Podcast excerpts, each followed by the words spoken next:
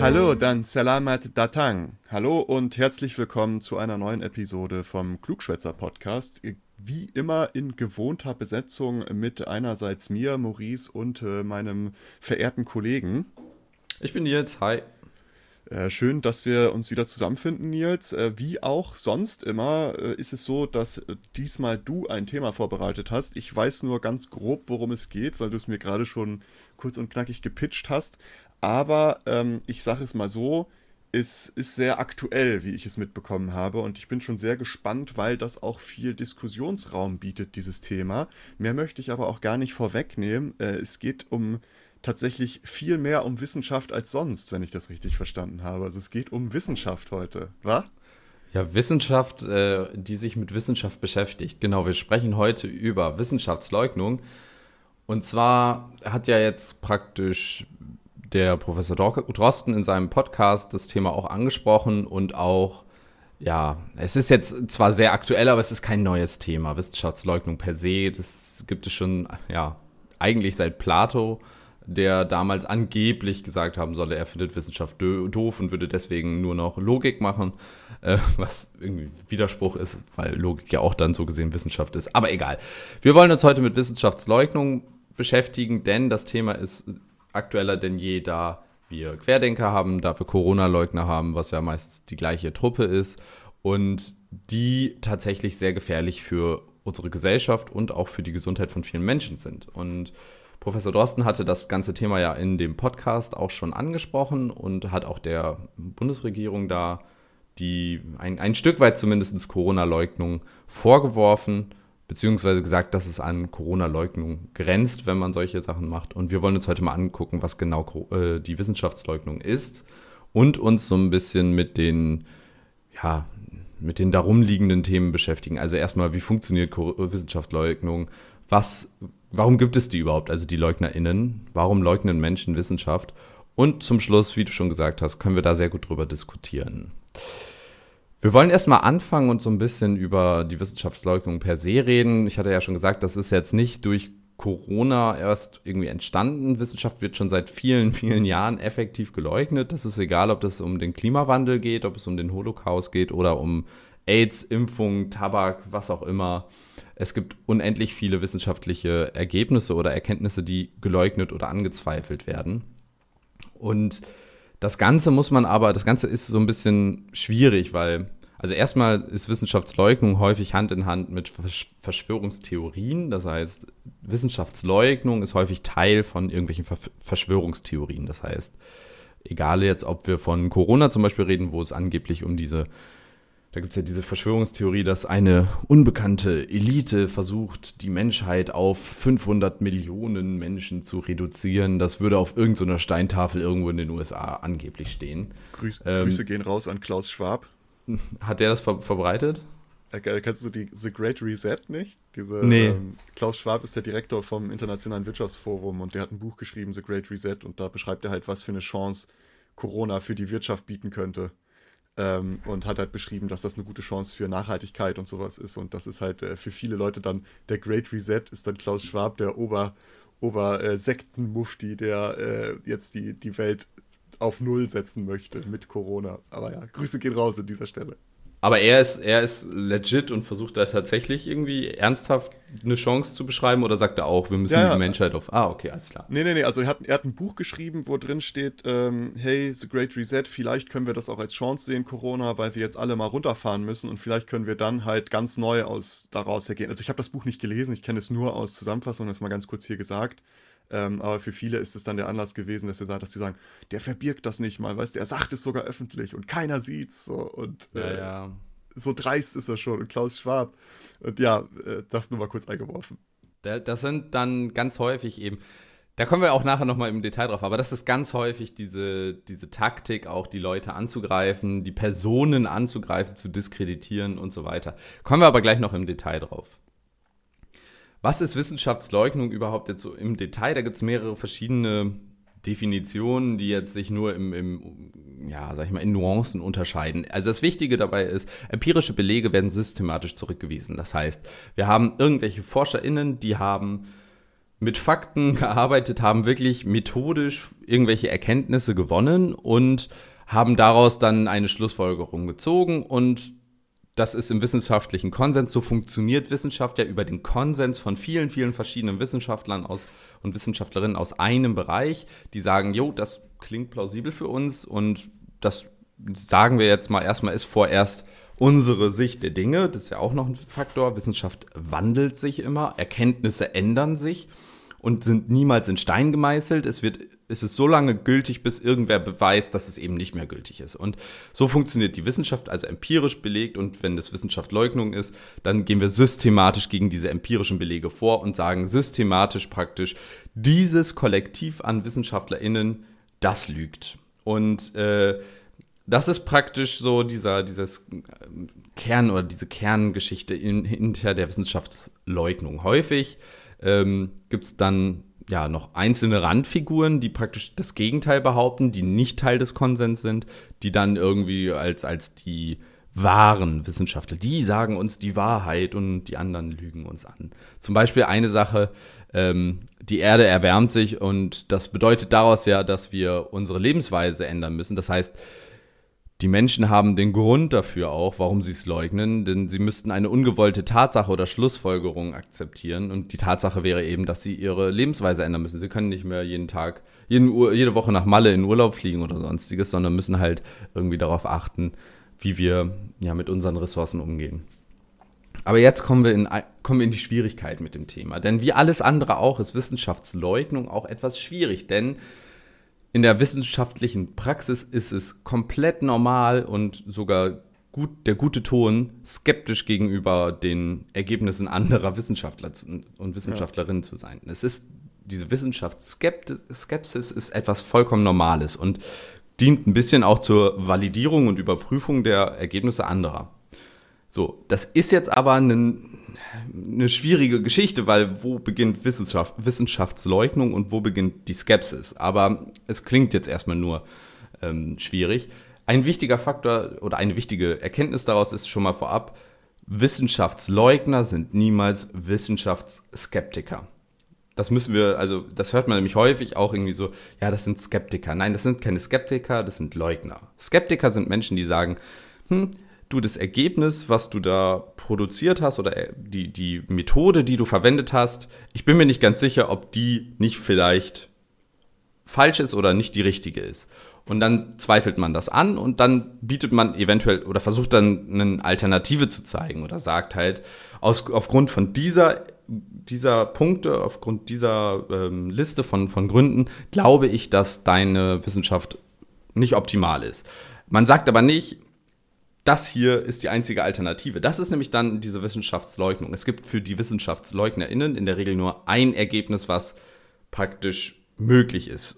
Zumindest eine Schlussfolgerung, nämlich die, die, diese eigene Schlussfolgerung. Das ist die, die die Leute eben dann mit dieser Wissenschaft praktisch darstellen wollen. Das heißt, Skeptiker sagen halt, okay, hier, das sieht mir nicht ganz koscher aus, da habe ich irgendwie das Gefühl, dass das nicht passt. Und Wissenschaftsleugner sagen, das passt nicht, weil es kann ja nicht meine These bestätigen. So. Und das ist ein wichtiger Faktor. Also wenn man, wenn Menschen sagen, hm, hier, die Studie, die ist nicht gut, ähm, wie das zum Beispiel der Drosten damals bei ähm, dem guten Professor Streeck gemacht hat und gesagt hat, hm, ja, die Studie, die hat jetzt nicht so, ähm, da, da gibt es auch Schwächen drin, ähm, da, da war dann halt auch, das war einfach Skepsis gegenüber der Ergebnisse, ob die wirklich so aussagekräftig waren, wie das der Strick damals gesagt hat. Und wie sich herausgestellt hat, nee, waren sie nicht. Und es war also eine gute Skepsis.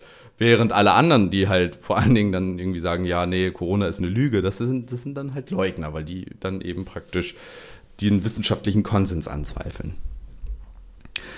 So, ähm, eine weitere Sache, die in der Wissenschaft, das hatte ich ja auch schon angesprochen, ist dieser wissenschaftliche Konsens. Und das ist das praktisch dieses selbstkontrollierende System. In der Regel findet Wissenschaft immer in Publikationen statt. Die werden entweder in Journals oder bei Konferenzen veröffentlicht. Das heißt, man reicht ein Paper oder einen Artikel bei einem Gremium ein. Das besteht in der Regel aus ganz vielen anderen Wissenschaftlern, die schon in diesem Bereich publiziert haben, die also ein, ein, eine Expertise in genau diesem Bereich auch haben. Und dann findet ein sogenannter Doppel, doppelblinder Peer Review statt. Das heißt, die Wissenschaftler bekommen ein Paper oder ein Artikel, wissen nicht, wer oder äh, wer der oder die Autoren sind und können dann oder müssen dann praktisch die, dieses Paper oder diesen Artikel ja, kontrollieren, so gesehen. Sie lesen das, geben also Feedback dazu. Man bekommt immer immer kritisches Feedback, egal wie in Anführungsstrichen gut die äh, Arbeit ist. Wissenschaftler haben auch häufig noch ihre eigenen Interessen, die damit reinfließen, die dann sagen, hm, ja, nö, ich vertrete eigentlich so die alternative Strömung, wenn es so zwei verschiedene Herangehensweisen daran gibt. Ich bin eigentlich auf der anderen Seite, deswegen kritisiere ich es mal mehr, mal weniger, aber du hast auf jeden Fall immer so ein, so ein Feedback da. Und wenn dann genug von diesen Reviewern gesagt haben, yo, das ist cool, das können wir veröffentlichen, dann kriegt man praktisch das Feedback, hat die Möglichkeit, das Feedback einzuarbeiten und dann wird es veröffentlicht. So, das heißt, es gibt immer so eine Überprüfungsinstanz. Dass das Peer Review auch nicht fehlerfrei ist, haben wir am Anfang der Corona-Pandemie gesehen, wo in einem relativ äh, anerkannten Medizin-Journal ein Paper veröffentlicht wurde in, oder ein Artikel veröffentlicht wurde, wo angeblicher, ein angeblicher Zusammenhang zwischen äh, Corona und 5G-Strahlung ähm, ja, hergestellt wurde. Und angeblich würde 5G-Strahlung das Coronavirus in den Zellen erzeugen. Das kann nur eben praktisch an dem Hype gelegen haben, anders kann ich mir das nicht erklären. Denn äh, man hätte einfach mal die, ja, die Autoren googeln müssen, praktisch dann im, im nachfolgenden Schritt. Dann hätte man herausgefunden, dass zwei der Autoren bereits tot sind und die anderen Autoren zwar sehr anerkannt in dem Gebiet sind, aber selbst davon halt überhaupt nichts wussten, dass die auf diesem Paper stehen. Das heißt, da hat das Peer Review versagt. Das heißt, es ist nicht perfekt, aber es ist das Beste, was wir haben. Genau. Ähm, wir ja. Ich kann, ich kann auch noch ein lustiges Beispiel für Peer Review, wo das versagt hat. Also ich bin auch voll dabei, ne? Ich meine, äh, du hast ja auch schon mal Paper veröffentlicht und äh, ich durfte auch schon zwei Artikel mal veröffentlichen und es ist alles sinnvoll. Du reichst es ein, kriegst dann äh, professionelles Feedback, überarbeitest das. Ähm, und dann hat man halt irgendwie so einen Konsens, den man findet. Da, es gab aber mal äh, Leute, die haben ein kleines Experiment gemacht, die haben einfach auch Fake-Artikel geschrieben in verschiedenen Bereichen und haben das dann an, äh, an ähm, ja, Journals geschickt. Und eins der, woran ich mich noch erinnere, war, das war in einem Soziologie-Journal irgendwie. Und da ging es dann darum, dass jemand geschrieben hat, dass ähm, die Hundeparks ja äh, eine dass das ähm, die, die Ausgeburt der Rape Culture ist. Weil das Hunde dann halt Hündinnen besteigen und dass alle Hundebesitzer, also die männlichen, dass die halt ähm, die Rape Culture dadurch ähm, ja, verfestigen, dass sie mit ihren Hunden spazieren gehen und dass Hunde sich in Parks aufeinander tümmeln. Und das wurde so veröffentlicht. Naja gut, und, aber wenn, wenn du, also die Frage ist ja, haben sie das vorgegeben nach wissenschaftlichen ähm, Methoden ja, gemacht zu haben? Ja, das war halt ein wirkliches wissenschaftliches Journal, ne? Das war jetzt nicht irgendwie ein Meinungsjournal äh, oder sowas. Das war halt, ich krieg's nicht mehr ganz genau zusammen, wie sie das jetzt da zusammengebastelt haben, aber das war so die grobe Aussage dahinter. Und also es war halt sehr, sehr absurd, wo du so dachtest, so, okay, ja, so, was, aber wenn das geht? auf der anderen Seite, wenn das wissenschaftlich erarbeitet ist und die tatsächlich unter Umständen sogar Daten erhoben haben, ähm, dann wäre es vielleicht ja sogar, okay, krass, hätte äh, keiner mit gerechnet, ist vielleicht sogar true. Wenn sie aber einfach nur den, den Fake sozusagen dahingeschrieben haben, dann sind es einfach Betrüger. Aber es ist ja jetzt gerade in so sozialen Bereichen, wo man viele Sachen auch nicht 100% messen kann, sondern wo es dann eher über Befragungen und so ein Kram abgeht, ist es, glaube ich, auch ganz schön schwer, manchmal Fake-Studies zu erkennen. Ja, klar, aber das ist ja schon, musst du auch schon sagen, es ist schon ein bisschen absurd, es oder? Ist schon, also, ja, schon ja. ein bisschen sehr over the top. Also, die haben alle Artikel, geschrieben, die, die geschrieben haben, waren so sehr over the top. So. Ja, ja, klar. Das hat dann auch niemand in Frage gestellt. So, das war, wurde dann halt trotzdem veröffentlicht. Aber naja, das nur nochmal dazu. Wie, das Peer Review, es wird von Menschen gemacht und Menschen machen Fehler Klar. und äh, deswegen es ist nicht es ist nicht fehlerfrei. Deswegen ist es ja auch gut, dass man skeptisch mit Wissenschaft umgeht. Ich meine ganz ehrlich, ganz es gibt auch ganz viele Konferenzen zum Beispiel, wo du einfach nur relativ hohe Gebühren bezahlst und da gibt es so eine Art Mafia im, im Hintergrund und du bezahlst relativ hohe Gebühren und es wird einfach veröffentlicht, was du veröffentlichen willst. So und das oh ist oh ja.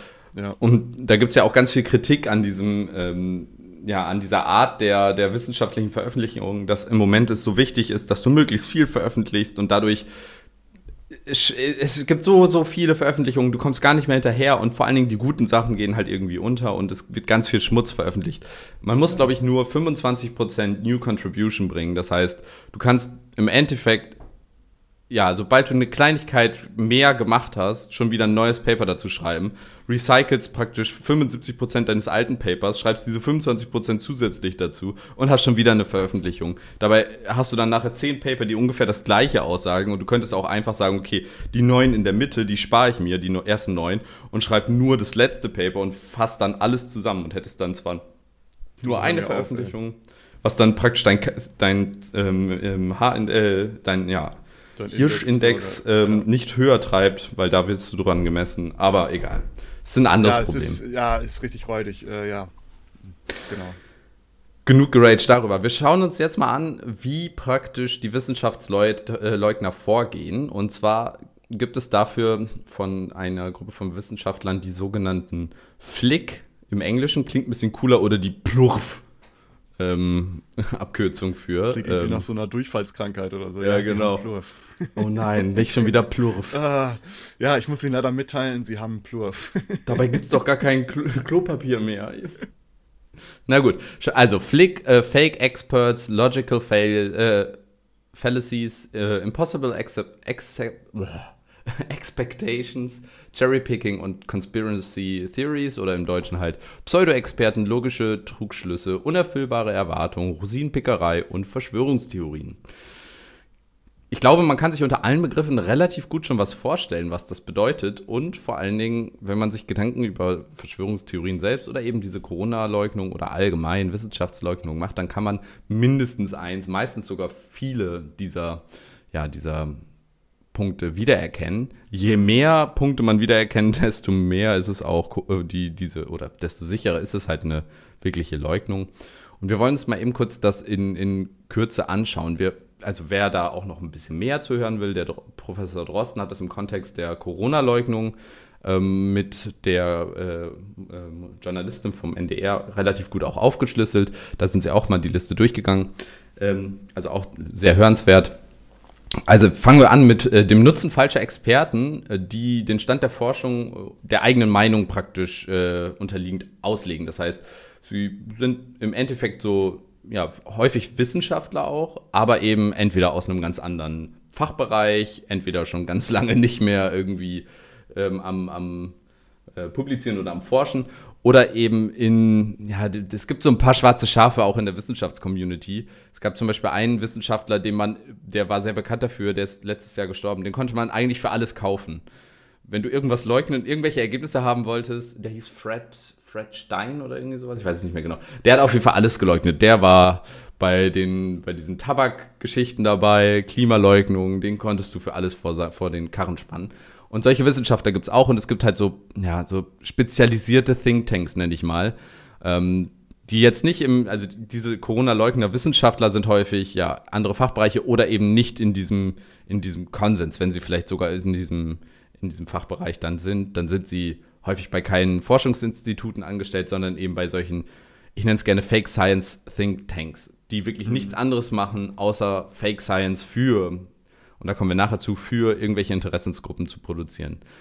Bei Corona sehen wir das ja ganz häufig, dass irgendwelche Ärzte, ähm, ja, dann, ich bin Arzt und ich sage, das ist falsch und das ist alles Quatsch ja, du bist vielleicht Onkologe oder was weiß ich was, das ist zwar ein Arzt, ja, aber äh, fahr mal deine Arroganz runter, nur weil du mal Medizin studiert hast, bist du jetzt kein Experte in jedem, in jedem Fachbereich davon. Und genauso. So, als, als, würdest du sagen, du äh, könntest jetzt, äh, keine Ahnung was, du bist eigentlich so KI spezialisiert und machst jetzt einen auf weiß ich nicht, Quantenphysikentwickler oder so. Ja, oder eher sogar, ähm, ich, ich äh, habe Informatik zwar studiert, ja, ich habe mich auf künstliche Intelligenz, also Software in, äh, spezialisiert und ähm, werfe jetzt meine Expertise in den Fachbereich der Hardwareentwicklung oder sowas und ja, kritisiere da, wie ihr wollt äh, drei Nanometer Transistoren bauen. Das ist ja Quatsch und das äh, ergibt ja überhaupt gar keinen Sinn. Und also ja, ich habe wahrscheinlich mehr Wissen darüber als der äh, als, als normale Menschen, die nicht das studiert haben, in Anführungsstrichen. Aber auf der anderen Seite habe ich halt original keine Ahnung im Vergleich zu jemandem, der sich in diesem Fachbereich spezialisiert hat. Und genauso ja. ist es bei Ärzten zum Beispiel auch, wenn sie dann irgendwie meinen, aus ihrem Fachbereich rauszugehen und dann, weil sie ja Medizin studiert haben, können sie jetzt ja auch zu jedem medizinischen Thema ihre unqualifizierte Scheiße dazugeben. Und genauso ist es da in dem Bereich halt auch. Oder eben ganz viele, also da ist ja wirklich bei Corona, jeder, der irgendwie meint, sich Wissenschaftler schimpfen zu lassen und der keinen Bock auf Corona hat, wirft da ja seinen Senf in, in den Topf rein.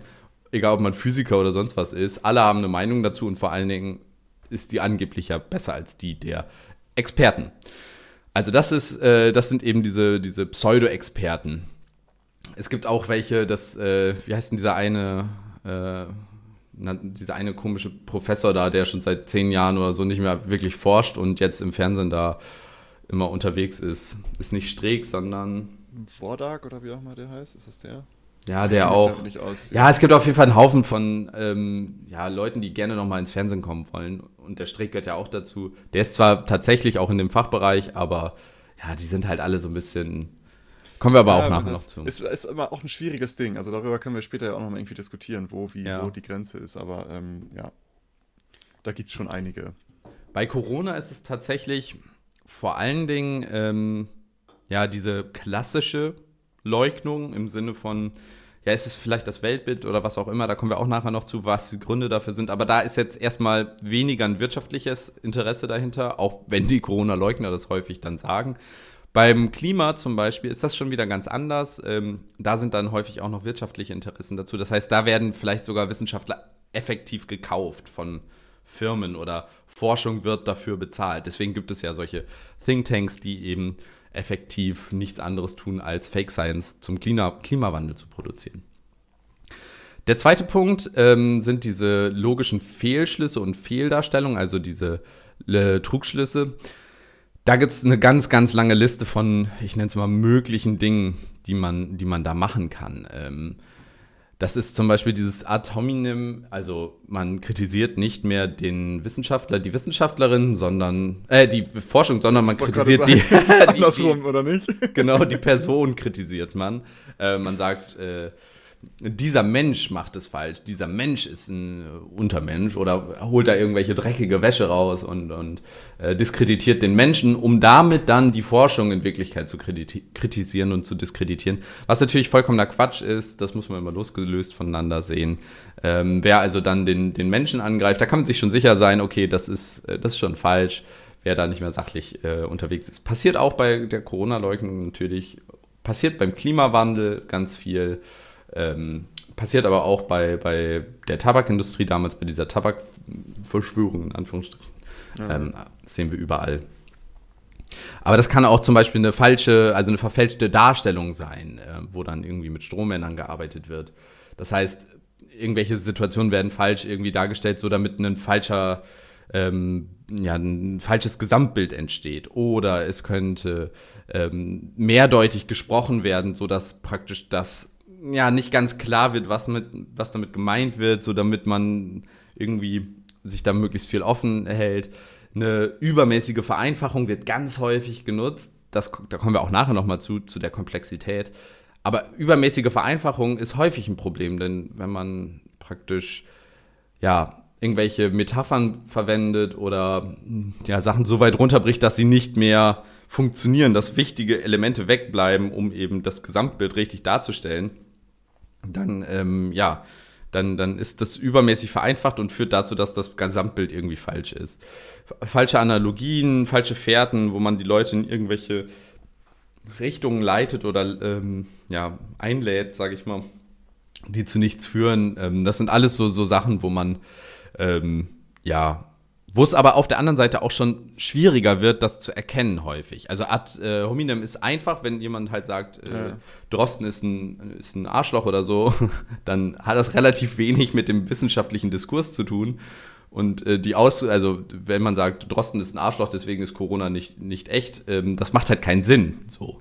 Ähm, und deswegen ist das relativ einfach zu erkennen. Aber wenn jemand wirklich gut argumentiert äh, darstellt, warum jetzt Corona, warum man nicht mal diesen äh, Ansatz betrachten sollte, dann erkennt man das vielleicht unter Umständen nicht sofort, wenn man nicht selbst Experte in dem Bereich ist und man wird auf eine falsche Fährte gelockt.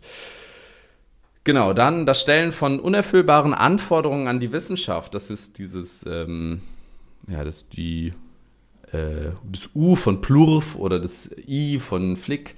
Da geht es halt darum, zum Beispiel ich möchte 100% Beleg, dass das so ist. Bei Corona hatte mhm. Professor Drosten zum Beispiel ähm, gesagt, wir wollen dieses Virus äh, synthetisiert haben. Dann, und äh, das, das war dann so diese Anforderung, die da gestellt wurde. Und dann wurde es synthetisiert und dann kam nämlich ein weiteres, äh, weiterer Faktor oder eine weitere Technik aus diesem Bereich, dieses Verschieben der, der, der Goalpost, also diese Pfosten verschieben, so gesehen auf Deutsch. Ähm, da wurde dann äh, gesagt, ja, aber ich möchte das gerne selbst haben am Ende. Sozusagen, schicken wir das mal so. Und da, das, da meinte Drosten auch, wie soll ich dir jetzt hochinfektiöses äh, Virusmaterial zuschicken? Das, Richtiger Antragsbrief nach Hause. Ja, so, so ungefähr. da kommt ähm, der Milzbrand mit der Post. ja, genau, so ungefähr. Ähm, aber auch diese Sachen sehen wir halt eben in, in allen anderen Bereichen da ja. auch, zum Beispiel beim Klimawandel ich, ich möchte 100% wissen, wie funktioniert der Klimawandel. Das wissen wir ja noch nicht, das forschen wir ja, ja aus. Und nur dann glaube ich das und alles andere ist Quatsch. Und ähm, oder wenn es dann um, um irgendwelche ähm, Zusammenhänge geht, wo dann gesagt wurde, ähm, ja, wir haben äh, beweis doch mal, dass das Eis schmilzt. Ja, dann wird das bewiesen. Ja, dann beweis doch mal, dass das äh, mit dem Klimawandel irgendwie mit dem CO2 zusammenhängt. Ja, das wird bewiesen. Ja, dann beweis mal, dass das CO2 vom Menschen kommt. Dann wird das bewiesen. Und es wird immer einen Schritt weiter gemacht, immer einen Schritt weiter gemacht. Und es ist nie genug. Man kommt nie da an. Und die Forschung rennt dann sozusagen den Leugnern immer hinterher. Dann das nächste ist die Selektivität, also das Rosinenpicken. Also zum Beispiel bei Daten das ist ganz, ganz häufig ein Ding, denn ähm, eine Statistik ist äh, nur so gut wie, wie, wie oder nee, äh, Vertraue nur eine Statistik, die du selbst die gefälscht du selbst hast. gefälscht hast, zum Beispiel, genau. ähm, und das Ding ist da zum Beispiel, bei, äh, beim Klimawandel ganz häufig, wenn dann irgendwie zwei, drei Jahre die Temperatur fast nicht ansteigt, dann wird nur dieser Bereich rausgepickt und gezeigt, hier guckt ja. es an, das passiert gar nicht. Oder bei Corona jetzt zum Beispiel, wir sehen das und das ist auch einer dieser Punkte, wo man sagen kann, das ist, das ist eigentlich Wissenschaftsleugnung. Wir öffnen gerade alles, weil ein, zwei Wochen nichts gemacht wurde oder jetzt gerade die, die Ostern war und die Zahlen steigen nicht, ja. Und die Wissenschaft sagt schon, ja Leute, bitte, das liegt daran, weil die Hälfte der Gesundheitsämter aus welchem Grund auch immer keine Daten geschickt hat. So, aber das heißt dann ja, ist doch, ist doch gar nicht so schlimm jetzt hier und jetzt können wir doch, können wir doch mal öffnen und halb Deutschland öffnet. So, es, die ganze Wissenschaft sagt, macht es nicht, macht es nicht, macht es nicht und dann, ja, die Zahlen, die Zahlen fallen. Wir machen jetzt auf.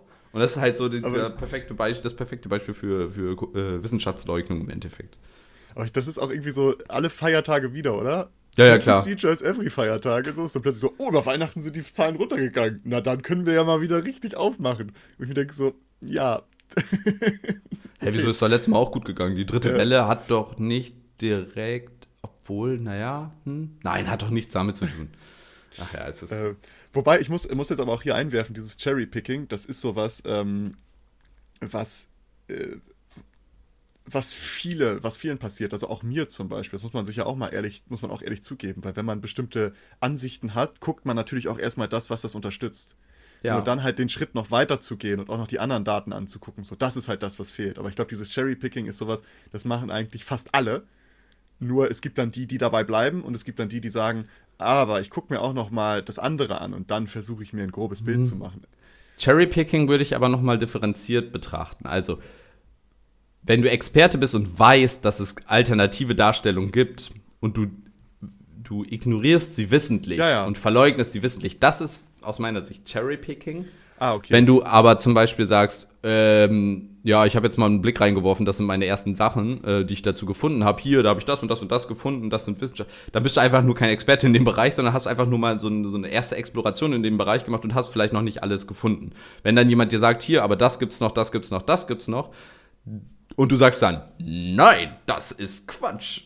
Dann, ist du, dann machst du Cherrypicking. So, und äh, aber ja, da hast, da hast du recht, dass halt Cherrypicking halt wirklich eher das ist, was, was, wenn du schon alles kennst und irgendwie alle Daten oder Studien dir angeguckt hast, alle in Anführungsstrichen, ist ja unmöglich aber ähm, dir das grobe Bild schon gemacht hast und dir dann nur noch das rauspickst, was deinen Punkt unterstreicht, so dann ist es tatsächlich, ja, gebe ich dir recht, dass das dann Cherrypicking ist. Das andere ist dann eher so, dass du halt mit einem ideologischen Rahmen losgehst, erstmal initial und dir dann auch nur in diesem Rahmen das raussuchst, was so deiner Vorstellung entspricht.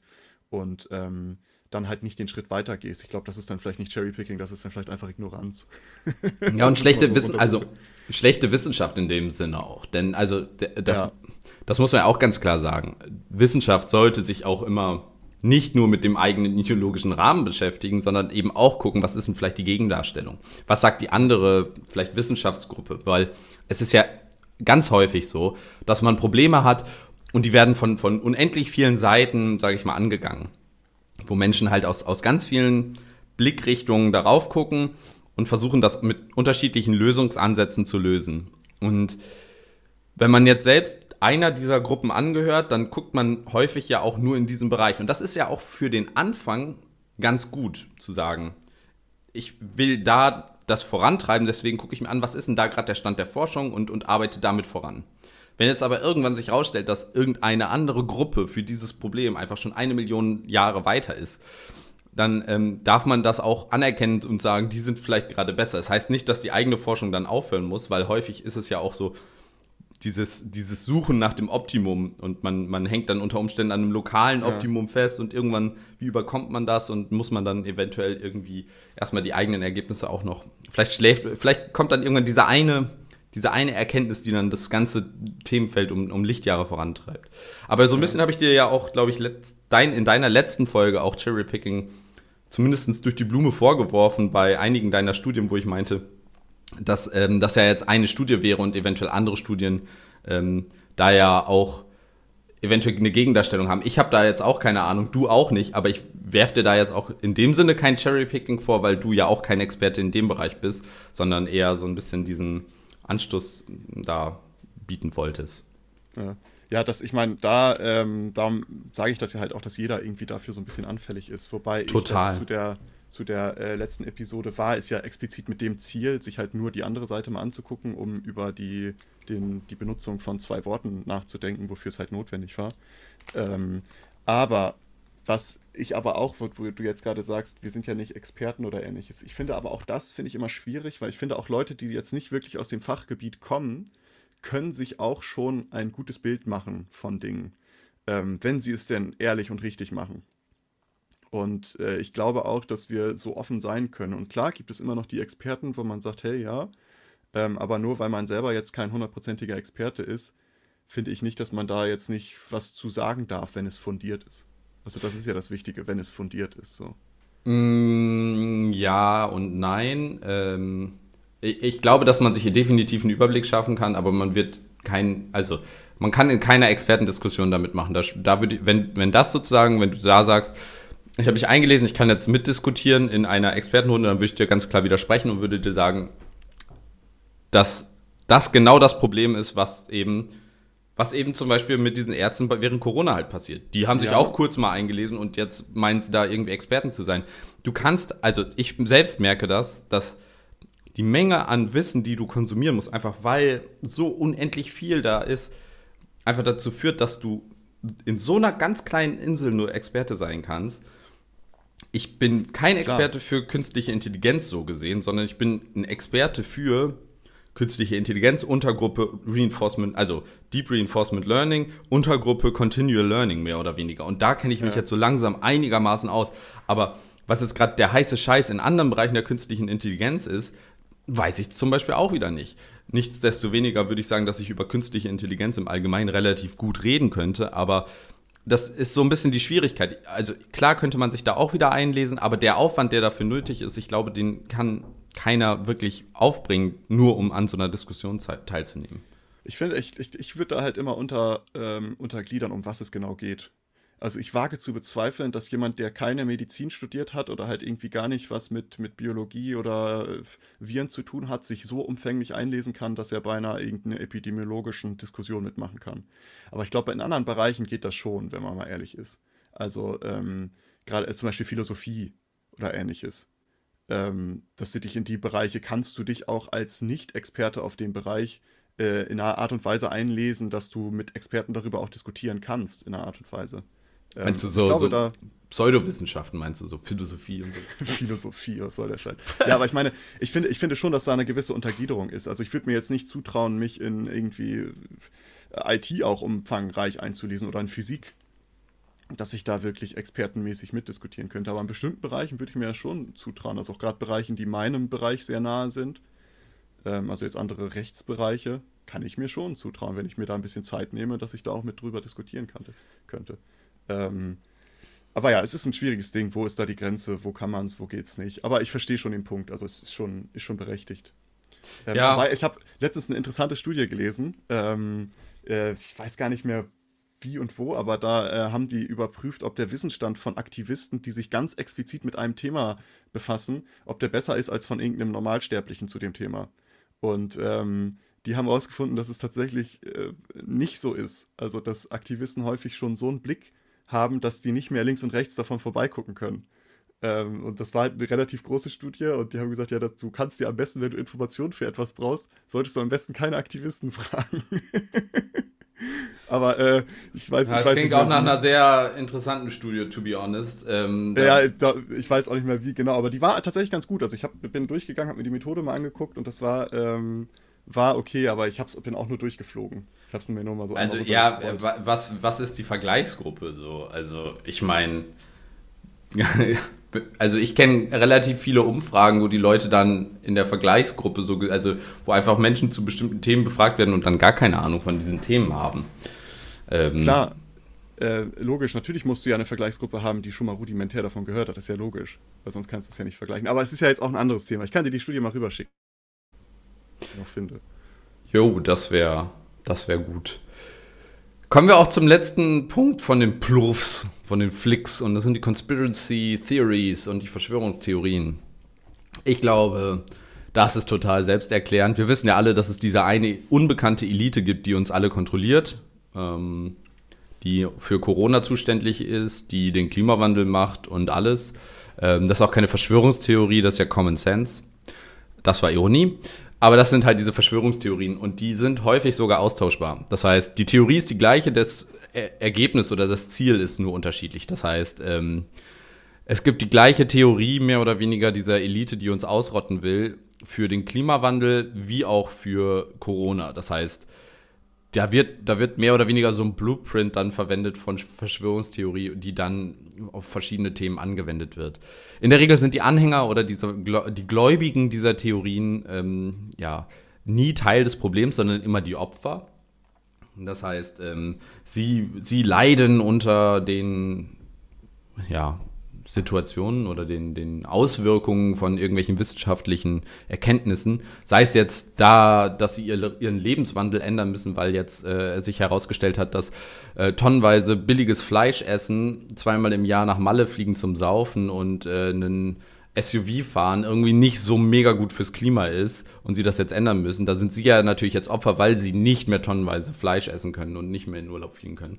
Deswegen sind sie Teil des Problems und sind Opfer ähm, aber sie, oder beziehungsweise sie sind Opfer, aber nie Teil des Problems. Sie selbst, ich mache doch eigentlich nichts falsch. Ich will nicht, dass sich was ändert. Und deswegen, ja, Verschwörungstheorien sind eigentlich immer ein Begleiter von, oder häufig ein Begleiter von äh, Wissenschaftsleugnung, sind häufig so dieser ausschlaggebende Grund, warum überhaupt Wissenschaft geleugnet wird, so gesehen. Um eben diese Verschwörungstheorie auch, ja, zu bestätigen. Da gibt es auch ganz viele verschiedene, ähm, Opferrolle ist eigentlich immer dabei. Üble Absichten, der generelle Verdacht sowieso eigentlich alles ist falsch und alles ist so da dieser Aluhut äh, hinter jedem und allem ist irgendwie was Böses.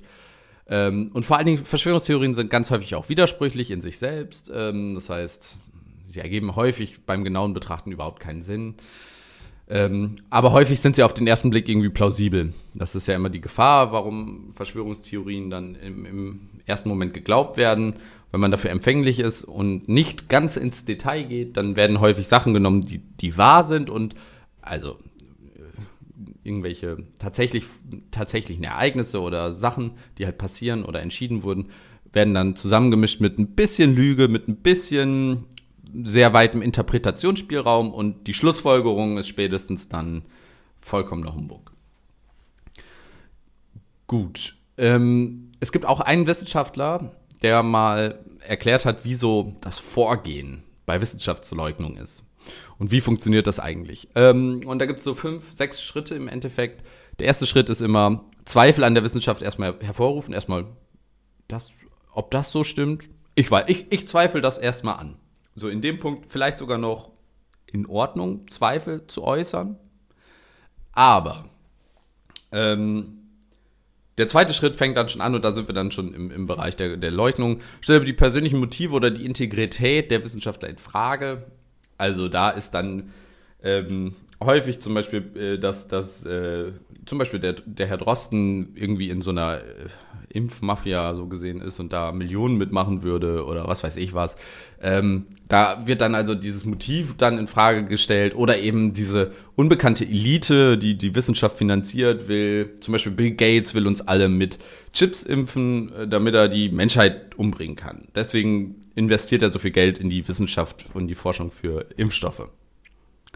Dass der Typ damit Millionen verdient, ist nochmal ein anderer Punkt, äh, was vielleicht die Hauptmotivation für ihn ist, neben seinem vielleicht auch tatsächlich ernstzunehmenden Anspruch, die Welt besser zu machen.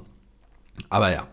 Dann der dritte Punkt ist, äh, bausche echte Meinungsverschiedenheiten in der Forschung auf und führe Nicht-Experten mit Minderheitsmeinungen als Autoritäten an. Das heißt, irgendeine kleine Meinung gibt es vielleicht, die in der Wissenschaft auch verfolgt wird, die wird dann gefördert, wird ja praktisch ganz groß gemacht und irgendwelche Nicht-Experten dazu eingeladen, diese Meinung auch zu unterstützen. Und auf einmal hat man einen falschen Diskurs, den es eigentlich gar nicht gab. Ähm, dann gibt es die ähm, die, die, also der vierte Schritt ist dann das Übertreiben der möglichen Gefahren, die durch die Thematik entstehen können. Das sehen wir bei Corona, sehen wir bei Klima. Ähm, Klimawandel oder Sachen, die gegen den Klimawandel sind, führen dazu, dass die Wirtschaft angeblich zusammen kollabiert und wir werden alle in Armut verhungern und sterben. Deswegen ist es gar nicht so schlimm, dass es den Klimawandel gibt. Vollkommener Quatsch. Ähm, oder bei Corona, die Masken sorgen dafür, dass wir alle ersticken oder der Impfstoff sorgt dafür, dass wir alle äh, verrecken. Ich meine, das beste Beispiel ist jetzt die AstraZeneca-Diskussion. Ähm, der Impfstoff, der in ich glaube, einem, unter einem Prozent der Fälle eine Hirnvenenthrombose aus, äh, auslösen kann, was scheiße ist, keine Frage. Aber ähm, Leute, wenn ihr Angst vor Thrombose habt und ihr seid weiblich, dann nimmt die Pille nicht. Äh, viel gefährlicher. Also das, das ist, da ist die Höhe, also nicht eine Hirnvenenthrombose, sondern normale Thrombosen. Aber das Risiko daran, eine, durch die Pille eine Thrombose zu bekommen, ist, ich glaube, 16 Mal so hoch wie, wie bei dem Impfstoff. Das heißt, da wird die Gefahr ins Unermessliche hochgeputscht. Ja. Ist das nicht auch so, dass irgendwie jetzt neue Studien kommen, dass das zusammenhängt irgendwie, dass Pille und die Impfung zusammen irgendwie die Hirnthrombose auslösen können? das das weiß ich so? nicht. Habe ich irgendwie ja. mal gehört. Ich weiß auch nicht, ob das true ist, aber ich gebe dir da voll recht. Also es ist ja so, dass die, also statistisch gesehen vor allen Dingen Frauen unter 50 anscheinend so die ersten Zahlen, so die ich bisher kenne, ähm, wohl Frauen unter 50 vermehrt betroffen sind. So, Frauen unter 50 könnten, also ich denke, da ist auf jeden Fall eine Korrelation mit Pillennutzerinnen. Ähm, ich glaube, ab 50 irgendwann braucht man die Pille nicht mehr und Männer nehmen die auch relativ selten. Also eine Korrelation könnte da sein. Ähm, aber ja, könnte, ich ja, würde mich nicht wundern, wenn man da irgendeinen Zusammenhang findet. Das ja. steht außer Frage. Genau, die übertriebenen Gefahren. Danach kommt stellt die Thematik als Bedrohung für die persönliche Freiheit dar.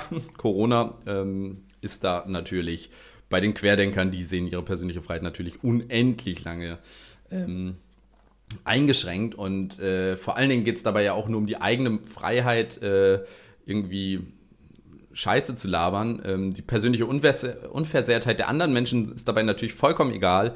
Ähm, es ist viel wichtiger, dass ich als Querdenker mein Bullshit rausschreien darf, die jederzeit ohne Maske und dass deswegen andere Menschen sterben, ist natürlich vollkommen egal, ähm, denn es geht ja um meine persönliche Freiheit und nicht um die Unversehrtheit der anderen. Also auch da wieder vollkommener Quatsch. Ähm, und der letzte Schritt ist dann behauptet, dass die Akzeptanz einer Schlüsselphilosophie, einem religiösen Glauben oder einem Brauch einer Gruppe widersprechen würde. Also da jetzt auch dann so ein, ja, philosophisch-religiösen Ansatz dazu bringen. Ähm, das sieht man zum Beispiel bei den Abtreibungsgegnern ganz häufig, dass also Menschen, die dann eben gegen die Abtreibung zum Beispiel sind, ähm, da irgendwie ihren religiösen Glauben mit reinbringen.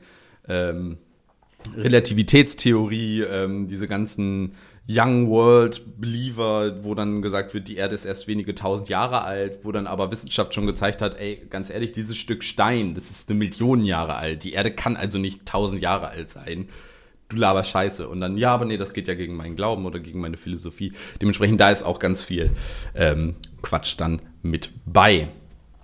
Ähm, und, die Leute, die ja. natürlich an Simulationen glauben, ne? Die sind die schlimmsten. Falls ihr mehr über Simulationen und das Leben in Simulationen wissen wollt, hört euch die vorletzte, vorletzte ja. und vorvorletzte. Genau. Nee, letzte und vorletzte. vorletzte. Nee, letzte die mit den roten Pillen. Rote genau. Pille 1, rote oder blaue Pille 1 und 2. Da geht es um Simulationen und Realitäten. Leben wir wirklich da drin? Schnell den Aluhut aufsetzen. Also, wir gucken uns noch ein paar Charakteristika von Sven Ove Hansen an. Der hat auch noch vier wichtige Charakteristika ähm, gemacht. Also Rosinenpicking äh, hatten wir vorhin schon erklärt. Ähm, also so nur die eigenen unterstützenden Argumente raussuchen. Das Ignorieren von widersprechenden Informationen sehen wir ganz häufig bei Verschwörungstheorien oder auch bei den LeugnerInnen. Ähm, wenn das die eigene Meinung widerlegt, ist es falsch und wenn es die eigene Meinung ja bestärkt, dann ist es in Ordnung. Ähm, Impfung bringt uns alle um, aber gleichzeitig äh, rettet sie uns. Ähm, da wird dann das ignoriert, dass sie uns rettet, weil die eigene Meinung will ja, dass die Impfung schlecht ist. Deswegen ja, bringt sie uns eigentlich alle um. Ähm, genau. Oder zum Beispiel die, äh, die, Klimaleugner, die behaupten, dass die Sonne sich erwärmt, Studien das widerlegen und sie es trotzdem weiter sagen. Also sie sagen trotzdem weiter, das ist die Sonne. Egal, ob die Studienlage was anderes sagt. Die Erzeugung künstlicher Kontroversen, ähm, das ist so, ich habe das jetzt mal die AfD-Taktik äh, getauft. Ich meine, äh, wir haben das vor in den letzten Jahren über, über ganz lange Zeit gesehen, wie ähm, AfD-nahe Menschen ähm, eben mit ihrem Lügepresse, Lügenpresse ausrufen, eine Kontroverse erzeugt haben, dass angeblich unsere Medien alle Lügen verbreiten würden, was dazu geführt hat, dass eben eine Kontroverse entstanden ist und dass die Medien darauf auch tatsächlich reagiert haben. Und zwar hat sich die Berichterstattung verändert. Ich habe das gesucht, aber leider nicht gefunden. Es gab auf jeden Fall mal einen Bericht in der Tagesschau, in der über eine Körperverletzung von Menschen mit Migrationshintergrund berichtet wurde. In der Tagesschau. Es gab es vorher noch nie. Die Tagesschau berichtet normalerweise nicht über lokale Ereignisse, wo eine Straftat begangen wurde, die zufällig von Menschen mit Migrationshintergrund berichtet wurde. Aber die AfD sagt ja, ihr berichtet nie über unsere Themen und die haben damit sozusagen dann den Diskurs, eine Kontroverse erzeugt, die nachher negative Auswirkungen auf die Allgemeinheit hatte. Das heißt, das ist auch so ein so ein ganz bekanntes Vorgehen, wo einfach mit Vehemenz so gesehen, also mit mit ganz viel Manpower und Womanpower versucht wird, eine Kontroverse zu erzeugen, die eigentlich gar nicht da ist. Auf Twitter sieht man das auch ganz häufig mit Bots, wo dann irgendwelche Hashtags gepusht werden und auf einmal so ein Gefühl entsteht, dass das irgendwie ein ganz großes Thema ist, was aber in Wirklichkeit nur eine ganz kleine Minderheit irgendwie groß machen möchte. Ähm, und der letzte Punkt ist, von der wissenschaftlichen Norm abweichende Kriterien für die Akzeptanz von Erkenntnissen. Ähm, Peer Reviews ist halt nur für Marionettenwissenschaftler Leugner sind da ein bisschen genauer. Die wollen 100% Belege haben für die Gegenseite. Aber für die eigene Lösung, da kann man auch einfach mal sagen, dass Meinungen zu irgendwelchen Sachen auch schon Wissenschaft sind. Ich bin der Meinung, dass. Beitrag von Tichy, oder wie heißt der Typ? Ja, genau, so ungefähr. Ich bin der Meinung, dass Corona negativ ist, deswegen ist Corona negativ. Also, ähm, oder ich bin der Meinung, dass Corona eine Lüge ist und deswegen ist das jetzt auch so. Also, das äh, ist auch so einer, also das sind so vier Charakteristika. Schauen wir uns zum Abschluss noch eben kurz an, warum es überhaupt diese LeugnerInnen gibt. Die Liste ist ewig lang. Wir können da nur ein paar, ich will nur ganz kurz ein paar Punkte, die auch selbsterklärend sind, mal rausnehmen. Zum Beispiel die Bedrohung des eigenen Weltbilds, zum Beispiel bei der Klimaleugnung ganz häufig, ich müsste mein Leben ändern oder die Sicht auf, mein, auf die Welt ist, äh, also hat sich als falsch irgendwie dargestellt, deswegen fühle ich mich bedroht und, und mach, dann leugne ich die Wissenschaft. Ähm, nett gesagt, die Wissenschaft ist zu komplex. Oder dumm gesagt, oder die, anders, böse gesagt, die Leugner sind zu dumm, es zu checken. Das ist so die Alternative. Sie verstehen es nicht, deswegen lügen sie äh, oder zweifeln es an. Das ist ganz häufig ähm, ein Fall, zum Beispiel bei Corona. Das Problem ist so komplex und hängt mit so vielen Dingen zusammen, dass das Leute dann unter Umständen ja, zu komplex ist. Beispielsweise kann man die Pandemie auch in Zusammenhang mit der Globalisierung bringen, zum Beispiel im Kontext der Verbreitung, dadurch, dass wir eine globalisierte Welt haben, Menschen von irgendwie in jedes Land praktisch immer da ja, äh, Verkehr zwischen den Ländern ist, verbreitet sich da schneller. Die schwindende Biodiversität und die mangelnde Distanz zwischen Wildtieren und Menschen ist vermutlich, so legen das aktuelle Studien nahe, ein Ursprungsgrund oder ein Grund, warum wir vermehrt Pandemien haben werden. Das heißt, Ähm, und die wirtschaftlichen Interessen sind ein Grund, warum wir mit dem Impfen nicht so schnell zusammenkommen. Das heißt, wir können im Endeffekt die Ursachen für den Klimawandel, unseren Lebensstil und das Wirtschaftssystem als Teilprobleme der Pandemie sehen. Und äh, dass es neben dem Virus selbst, also der äh, epidemiologischen Sicht oder der medizinischen Sicht auf das Virus selbst, ebenfalls Faktoren, warum wir eine Pandemie haben und warum das nicht nur einfach nur eine Erkältung ist. Das heißt, es ist hyperkomplex, ganz, ganz viele Sachen hängen damit zusammen, ganz viele Probleme hängen damit zusammen. Und für jemanden, der oder die da vielleicht nur jetzt ganz kurz reingeguckt hat, die Leute möchten einfache Lösungen für komplexe Probleme und die gibt es halt häufig nicht mehr. Ähm, ja. Ich finde es aber interessant, wenn die so, die suchen einfache Lösungen, aber dichten sich dann den heftigsten Scheiß zusammen. Also, ja, ja, voll. Weißt du, das ist dann, ja, wir wollen einfache Lösungen, aber plötzlich gibt es eine Hohlerde, in denen Echsenmenschen wohnen und die Erde ist eigentlich eine Scheibe, ähm, die, äh, was weiß ich, vom berühmten Diskuswerfer äh, aus Athen geworfen wurde und immer noch durchs All fliegt oder so. Keine Ahnung. Also, das wird, es ist dann ja selber komplett, wo du denkst, so, Digi. Aber an sich, es ist sehr linear. Ja, ja, das stimmt. Es ist es nicht hat, so. Es hat, es hat keine, es hat keine Abweichung. ja, und es ist nicht so über ganz viele Ebenen verstreckt, sondern ja. es ist relativ. Wobei es gibt auch in den Verschwörungstheorien ganz viele ähm, Komplexe, aber die sind dann eher von den Level 2 bis Level 7000 Verschwörungstheoretikern. So die, die Oberschamanen, die da so ja, unterwegs sind. Genau. Ähm, eine Sache, die habe ich noch mit aufgenommen, die ist äh, in, in, Anlehnung zu deiner Folge. Männlich sein ist häufig auch ein Grund dafür. Ähm, Klimaleugner beispielsweise sind überproportional häufig konservative weiße Männer. Da ist aber dann, wo, wo ich mich dann gefragt habe, ist das aber vielleicht dann einfach so der erste Grund wieder, also der Angriff auf das eigene Weltbild, der dann dazu führt, dass, dass Männer sich da eventuell häufiger dann angegriffen fühlen, weil sie eine, eine bestimmte Art, ein, ein bestimmtes Weltbild dann eventuell verkörpern. Gerade wenn es um konservative Menschen, also der, das konservative Weltbild so gesehen ist, dann im Angriff. Ähm, und ganz häufig politische und wirtschaftliche Interessen, zum Beispiel beim Klimawandel, zum Beispiel bei der, also bei der Wissenschaftsleugnung zum Tabak in den 60er Jahren, wo schon klar war, dass es schädlich ist, aber die Tabakindustrie geschafft hat, dass diese Wissenschaft eben ja, mehr oder weniger geleugnet wurde. Und nun möchte ich mit dir noch über das Thema diskutieren. Und zwar die wichtige Frage zum Schluss. Im Endeffekt versuchen wir immer, diese WissenschaftsleugnerInnen zu überzeugen. Aber können wir das überhaupt? Ich meine, ich glaube, dass viele von denen vermutlich wissen, dass die Ansichten falsch sind und es dennoch vertreten, um ihr eigenes Leben nicht ändern zu müssen. Und dann kommen wir wieder in dieses Toleranzparadoxon. Müssen wir den Bullshit, den die Menschen tolerieren, äh, die Menschen sagen tolerieren, oder ist es an der Zeit dagegen vorzugehen? Ich meine, wir haben das auch jetzt in diesem Podcast schon gesagt.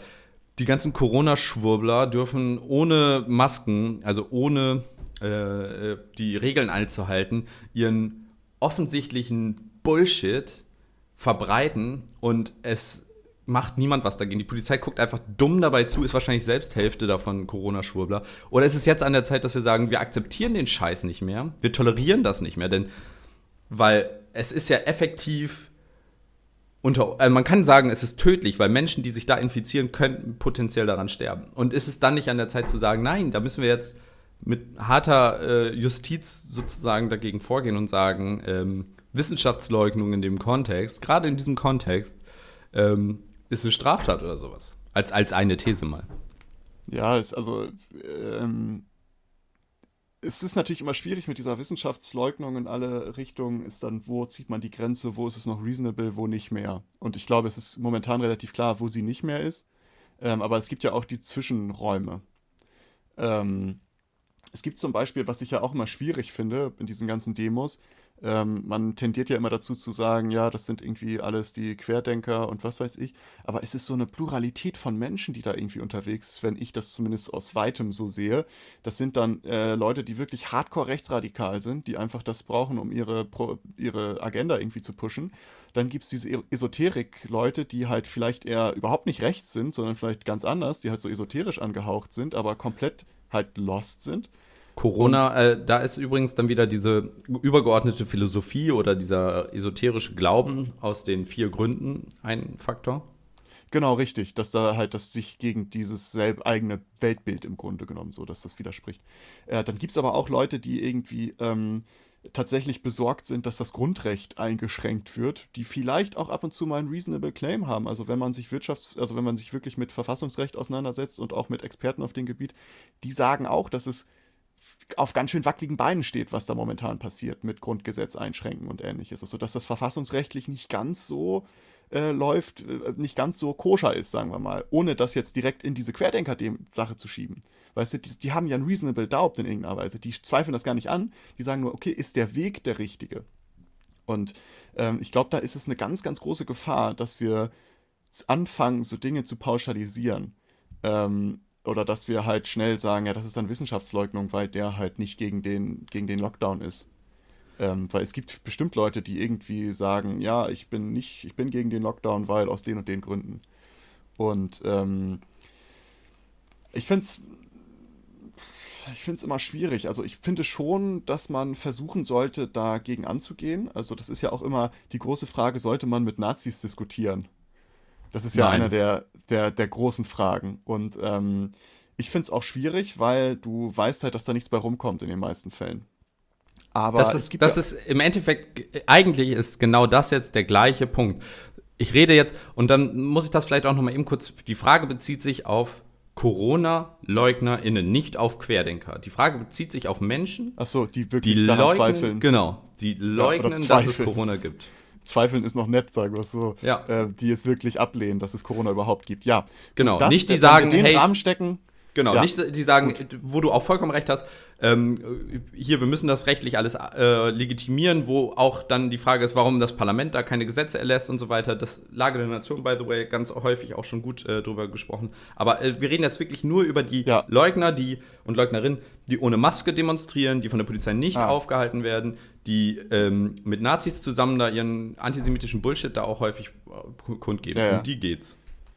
Boah, das ist eine richtig, also da habe ich auch viel drüber nachgedacht. Ähm, ich, ich bin ja für, also für Justiz bin ich immer zu haben. Wer jetzt gerade, wenn eine Demo zugesagt ist, unter den Auflagen, ähm, das mit Maske und sowas so und wird sich nicht dran gehalten, da bin ich dafür, dass diese Demo rigoros einfach auseinandergenommen wird. Und, äh, also ich meine jetzt nicht auf gewaltvolle Art und Weise, sondern dass die halt, oder wenn es sein muss, wenn die sich dagegen weigern, kann es auch, kann es auch mit Wasserwerfern sein. Ich meine, dafür haben wir die Exekutive. Ähm, ja, ähm, ich bin, wie gesagt, wenn, wenn die Demos sich nicht an die Vorgaben halten, ich bin dafür, dass Leute demonstrieren dürfen. Äh, ich selber sehe es momentan als sehr unnötig an, egal für welchen Kurs, bin ich ganz ehrlich. Also ich finde demonstrieren momentan, egal für welche, für welche Dinge, da bin ich halt raus. Ähm, aber ich finde, die Leute sollten es dürfen, wenn sie wollen. Und wenn sie sich an die Vorschriften halten, bin ich cool damit. Wenn nicht, dann soll die scheiß Demo aufgelöst werden. Also ganz im Ernst. Äh, egal wer oder was da steht, egal für welchen Kurs die da unterwegs sind, ähm, dann, dann gehört diese Demo aufgelöst. Und ähm, jetzt zu dem Punkt, inwiefern sollte man mit denen reden oder wie sollte man dagegen angehen.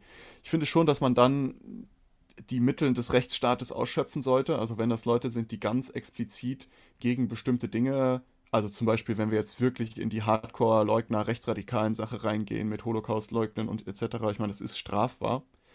Ähm, und dann sollte da auch gegen vorgegangen werden. Ähm, ich finde es aber ein bisschen schwierig zu sagen, wir reden nicht mehr mit denen. Also wir ähm, versuchen es auch gar nicht mehr. Denn ich glaube, das sollte immer noch ein ein Aspekt sein in diesem ganzen Katalog, den man, den man hat, um dagegen vorzugehen. Ich finde schon, dass man noch mit denen reden sollte, solange es möglich ist, also indem es irgendwie reasonable ist, weil es gibt ja so Programme wie Exit oder ähnliches, wo das funktioniert. Also wo halt auch echt stramme Rechtsradikale hinkommen irgendwie durch irgendeine Art und Weise und die packen's. Und es ist natürlich ein Ding, das muss aus denen selber kommen. Ähm, aber vielleicht kann man das ja auch anteasen, dass es aus denen selber kommt. Also man kann es ja auch mit so Drogenabhängigen irgendwie vergleichen, wo das ja im Grunde die gleiche Art und Weise ist. Die müssen das aus sich selber, müssen sie Therapie wollen, damit das funktioniert in den meisten Fällen. Und auch da gibt es ja Möglichkeiten, dieses, das halt zu forcieren in irgendeiner Art und Weise. Und ähm, darum bin ich immer so ein bisschen schwierig in dieser Art und Weise, nee, überhaupt nichts mehr da machen. So, das muss einfach nur Knüppel drauf. Weil die Stimmen gibt es ja auch. Es gibt ja dieses, dass die halt sagen, okay, wenn, dann müssen wir jetzt reinkloppen. So. Ähm, boah, finde ich tricky. Ja, reinkloppen, also die, die Frage für mich, die sich, äh, die sich eher stellt, ist so mit, wie du schon gesagt hast, noch mit den Reden und versuchen, die dazu zu überzeugen. Und das gilt für Nazis wie auch für Corona-Leugner. Ich glaube, die meisten wissen, dass das, was die da erzählen, eigentlich Bullshit ist so im tiefsten Inneren. Aber sie verleugnen sich da selbst. Und mit den Reden und die immer zu versuchen zu überzeugen, da bin ich einfach nicht mehr, ähm, da bin ich nicht mehr. Ich versuche das nicht mehr. Finde ich also, auch okay, also kann ich auch verstehen. Aber wie du, du, was du gesagt hast, da stimme ich dir zu. Also zu sagen, wir schließen euch raus und geben euch auch gar nicht die Möglichkeit zurückzukommen, ähm, das würde ich zum Beispiel nicht machen. Ich will denen nur nicht mehr hinterherlaufen. Wenn jetzt einer ja. sagt, ja, hm, lass mal über das und das Thema faktisch diskutieren, was ja auch sozusagen in diesem Toleranzparadoxon sozusagen, also intolerant gegenüber jemandem mhm. zu werden, ist ja erst legitim so gesehen in diese, laut, laut diesem Paradoxon, wenn die Person sich den Fakten, also diesen, diesen logischen Fakten, ja, nicht mehr ähm, ja, äh, hingibt, sondern sagt, ist, ja, genau, nicht mehr offen dafür ist. Aber wenn die Person anfängt, dann darüber zu diskutieren und zu sagen, ich möchte da faktisch drüber reden, dann darf man da meiner Meinung nach gerne dann auch wieder drüber diskutieren. Aber wie du schon sagst, da muss von den Leuten das auskommen. Und ich glaube, solange, und ich glaube aber nicht, dass das passieren wird, weil durch dieses ganze Social Media Game und die ganzen Bubbles, die sich finden, wirst ja, ja. du nicht mehr damit konfrontiert, sondern du findest halt immer deine Bubble, mit der du dich, ja, wo du dich zu Hause fühlst, wo du dich wohlfühlst und du hast gar nicht mehr das, das Bedürfnis dann, dich dem öffentlichen Diskurs hinzugeben. Wenn du auf dieser, wenn du da bist, wo, wo diese Leugner sind, nämlich alles nur noch aus der eigenen Sicht, sozusagen aus der einen Sicht zu betrachten und nicht mehr aus der gesamtheitlichen Sicht. Und ja. ja. Ja, aber so da, ich verstehe das, dass man irgendwie so verdrossen ist, dass man sagt, das bringt eh nichts. Also ich habe auch schon Diskussionen gehabt, wo man sich um Kopf und Kragen redet und man merkt so, dass das Hopfen und Malz verloren. Aber ich bin immer tatsächlich noch jemand, der es versucht. Der hat versucht, irgendwie noch reasonable ground, aber bei, wo bei mir immer die Grenze ist, sobald es ähm, nicht mehr respektvoll ist. Und das passiert tatsächlich relativ schnell, wenn man mal ehrlich ist. Also wenn man irgendwie mit Leuten redet, dann kommt dann schnell, also ich erinnere mich an eine Diskussion vor ein paar Monaten mittlerweile, da ging es auch um Corona und ähnliches und ich habe dann einfach ganz nüchtern und versucht das irgendwie so, hey, ja, pipapo. Und dann kam, kam direkt diese Keule, ja, du bist ja noch ein Schaf und ja, die Schlafschaf. Ich finde diese äh, Leute nie. Äh, das war, war tatsächlich relativ großartig. Ähm, und dann war mein, mein, er hat dann gesagt, ja, du läufst ja nur den Mainstream-Medien hinterher und bist ein Schaf und du musst aufwachen. Da habe ich gesagt, ey, wenn ich ein Schaf bin, was bist du denn dann? Also wem, du läufst doch auch jemandem hinterher, oder nicht? Also du läufst doch deinen komischen Portalen hinterher. Bist du dann nicht genauso ein Schaf, aber halt, ist es nicht einfach nur ein gradueller Unterschied und nicht ein kategorischer? Also bist du doch genauso ein Schaf wie ich. Und äh, das äh, war tatsächlich ein bisschen zu viel dann in dem Moment. Da war dann, ja, aber äh, äh, äh, äh Explosion, Eruption. ja, ähm, und da also so, sobald es nicht mehr respektvoll ist, bin ich da auch raus. Also da bin ja. ich auch, dann sage ich so, hey, sorry, dann ist das jetzt vorbei, so dann möchte ich das nicht mehr. Ich bin jemand, der immer versucht, nicht großartig emotional zu werden bei sowas, weil ja. es bringt halt nichts, emotional ja. zu werden. Ähm, aber sobald ich dann auf so Hyper-Emotionalität treffe, und das ist auch in allen Bereichen, muss ich ehrlich sagen, nicht nur was Corona angeht, sondern in ganz vielen Dingen, ähm, finde ich, geht so eine Objektivität verloren, womit du auch nicht mehr diskutieren kannst, ehrlich gesagt. Ja, sobald du ins Extreme abdriftest, ähm, ja. wird es schwieriger. Also klar, vollkommen ohne Emotionen geht nicht. Also das kann ich genauso wenig wie du oder sonst irgendjemand. Man hat ja immer irgendwie eine emotionale ähm, Befangenheit in irgendwelchen ja. Themen. Ähm, aber es gibt ja irgendwo so eine Grenze, weißt du, sobald es ausfallend wird. Ich hatte auch mal eine Diskussion mit jemandem, ob äh, unsere Stirnfalten von Sternen gesteuert werden und ob wir, ähm, ob, ob, ob das unseren Charakter bestimmt und was aus uns wird, das kann man aus Stirnfalten ablesen. Und ja, hä, auch darüber habe ich diskutiert. Also, äh, wir haben da stundenlang darüber diskutiert, dass das stimmt. ich, ich, Wie, ich dachte, jetzt willst du mich hier offenbaren, oder was? Ich dachte, du hast es verstanden.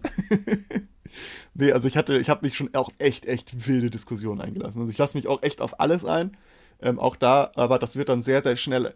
Was ich halt bemerkt habe, wenn man halt irgendwie einen äh, reasonable Gegenworte dagegen gibt und sagt, hey, aber hast du es auch mal so gesehen und was ist damit und pipapo, ähm, ist das halt schnell sowas, wo es ausfallend wird, wenn das nicht mehr dem wenn das so diese ja. Bubble zer zerpoppt, weißt du? Und das ist so mein Problem, wo ich sage, okay, ja. da hört es dann bei mir auf. Aber ich versuche es immer noch. Und darum auch meine Empfehlung vielleicht des Tages, wenn ihr Twitter oder sonst irgendwas habt, irgendwelche Social Media, folgt auch mal Leuten, denen ihr nicht zustimmt. Keine Ahnung, wenn man Gregor Gysi ist, folgt man vielleicht auch mal einem NZZ, Christian Lindner neue, oder so. Neue Züricher Zeitung. Die, dieses ähm, neue konservative Leitmedium. Ja, das zum Beispiel, ich gucke da ab und zu mal rein. Ich gucke bei NZZ rein, ich gucke aber auch bei Zeit rein, ich gucke bei Taz rein. Also ich ziehe mir, ich bin eigentlich so, ich versuche immer alles mir irgendwie anzugucken und versuche mir dann selber so meinen mein, ähm, Punkt zu machen. Das ist so eine Empfehlung vielleicht. Folgt mal ähm, Menschen oder auch Outlets, also Mediendingern, denen ihr jetzt nicht so direkt zustimmt, was nicht so eure Weltsicht ist. Weil ich glaube, das wird immer wichtiger, das zu tun. Mhm. So auch mit, mit Ideen oder äh, Anregungen in Kontakt zu kommen, die nicht dementsprechend, was man eh schon denkt. Ähm, so. Genau. Ja, äh, abschließende Frage. Maurice, ähm, ich habe keine Frage eigentlich, ehrlich gesagt. Ich hatte am Anfang eine, aber die finde ich mittlerweile doof. So langsam gehen mir die Fragen aus, Maurice. Frag doch einfach eine ganz simple Frage. Was ist deine Lieblingsfarbe, Nils? Oh, die Lieblingsfarbe, ne, finde ich nicht gut. Maurice, ähm, welchen YouTuber, welche YouTuberin kannst du empfehlen? Was sind, oder YouTube-Videos? Gibt es vielleicht so einen so so einen kleinen Geheimtipp oh. an YouTube-Videos, so eine Kategorie, die oh, ja. vielleicht keiner kennt? Oh ja, ähm, Ken Jepsen. Ich weiß nicht, ob ihr, habt ihr den schon mal gehört?